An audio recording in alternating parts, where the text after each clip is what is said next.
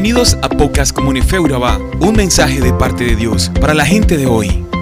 Una forma práctica y sencilla a través de la cual podemos llevar la enseñanza a nuestra vida diaria y una oración en la que pedimos a Dios que nos ayude a guardar su palabra en nuestros corazones y hacerla parte de nuestra vida. Bienvenidos. Buenos días Iglesia. Es un placer para mí compartir contigo este mensaje en el día de hoy. Continuamos con nuestro episodio denominado Misterios Revelados y hoy estudiaremos el perdón. Pero no el perdón que pasa la página, no, el perdón que sana, que ama y que restaura. Es normal escuchar personas que dicen, yo perdono pero no olvido, o te perdono pero no te quiero ver más. Y sí, son frases que nada tienen que ver con la realidad del reino nada tienen que ver con las enseñanzas de Jesús. Lo primero que tenemos que tener claro es que Jesús es nuestro modelo a seguir y sus enseñanzas no están escritas por llenar la Biblia. Están ahí porque son nuestra ruta, nuestro camino para alcanzar la salvación y hacer de nuestra vida acá en la tierra un terreno fértil y seguro. Jesús nos regaló muchas parábolas que nos ayudan a entender cómo debe ser nuestro actuar como seguidores de Cristo. Y todas, todas las encontramos en la Biblia. Hoy quiero compartir contigo tres parábolas que nos enseñan acerca del perdón y lo que genera en nosotros.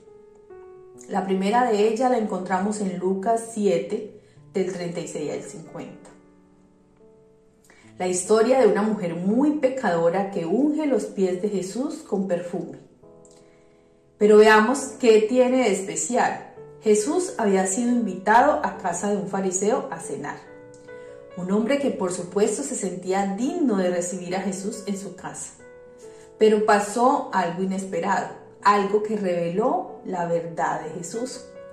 Una mujer de mala vida se enteró de la presencia de Jesús en casa de aquel hombre y se las ingenió para entrar. Y no solo eso, llegó y se postró a los pies de Jesús, con sus lágrimas lavaba sus pies, con sus cabellos los secaba, con su boca los besaba y con sus manos le ponía perfume, por cierto, muy costoso. Obviamente el fariseo se indignó y hasta dudó de la veracidad de Jesús, pues cómo era posible que se dejara tocar por tan pecadora mujer y no la reprendiera?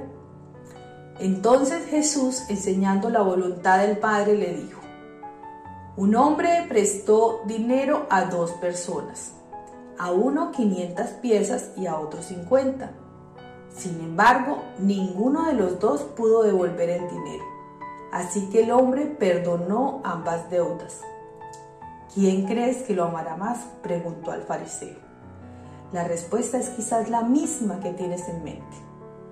Supongo que a la persona que perdonó la deuda más grande, respondió el fariseo. Efectivamente es así.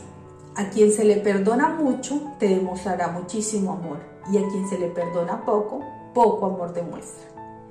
Llevado a nuestra vida espiritual, ¿qué traduce?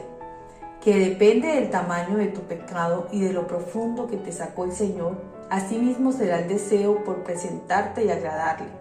Pero si te sientes santo y digno, la presencia de Dios solo será una visita, no una necesidad.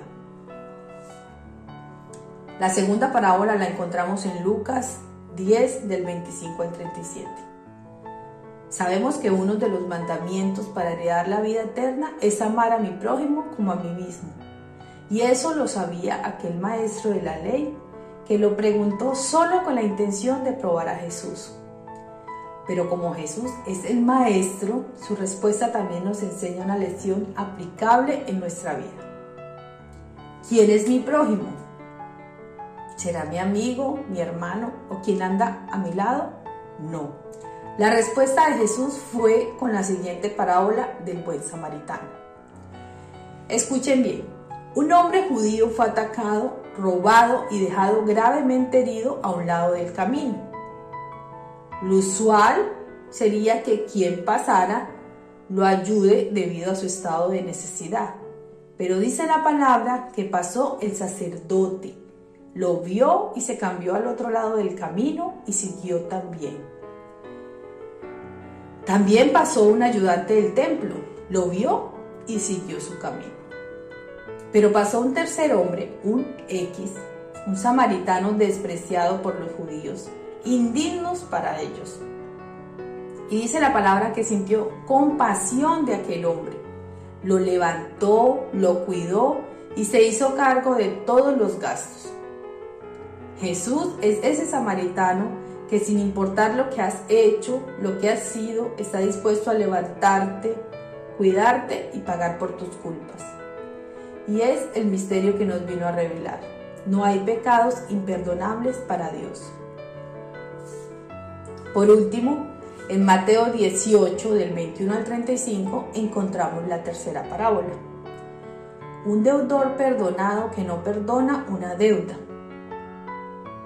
El solo título es ridículo. ¿Cómo puede haber alguien así? Te preguntarás. Si lo hay. Yo soy una. Alguien que fue grandemente perdonada por Dios, pero que me cuesta perdonar los errores de los demás. Y eso le pasó a aquel siervo. Un día el rey lo llamó a cuadrar cuentas con él. Tenía una deuda enorme y ni siquiera tenía cómo pagarla. Lo usual en ese tiempo era que fuera vendido junto con su familia para el rey recuperar algo de la deuda. Pero este siervo de rodillas suplicó al rey no que se la perdonara, sino que le diera tiempo para pagarla. Pero el rey sintió lástima y le perdonó toda la deuda y lo dejó en libertad. El hombre se fue a dar gracias y a perdonar a todos sus deudores. No es cierto. Dice la palabra que el hombre rápidamente salió a buscar a su compañero que también le debía unas cuantas monedas para que le pagara de una vez. Pero aquel hombre tampoco tenía cómo pagar, así que hizo lo mismo, se arrodilló y suplicó por más tiempo. Pero el siervo quería su pago, no estaba dispuesto a esperar. Entonces hizo que lo arrestaran y lo llevaran a prisión hasta pagar su deuda. ¿Qué piensas de la situación? Cuidado, cuidado con juzgar a la ligera. Jesús se refería a nosotros y a las consecuencias eternas de quienes se niegan a perdonar de corazón a sus hermanos.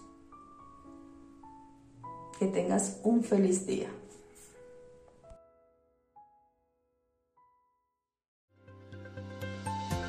Somos Comunife Urabá, un lugar para la gente de hoy.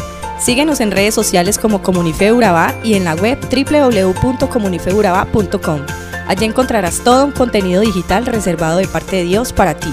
Nuestras reuniones miércoles 7 y 30 pm, toda una experiencia de oración y domingos 9 y 30 am destacamos la importancia de Dios en nuestra vida al compartir en familia. Te esperamos.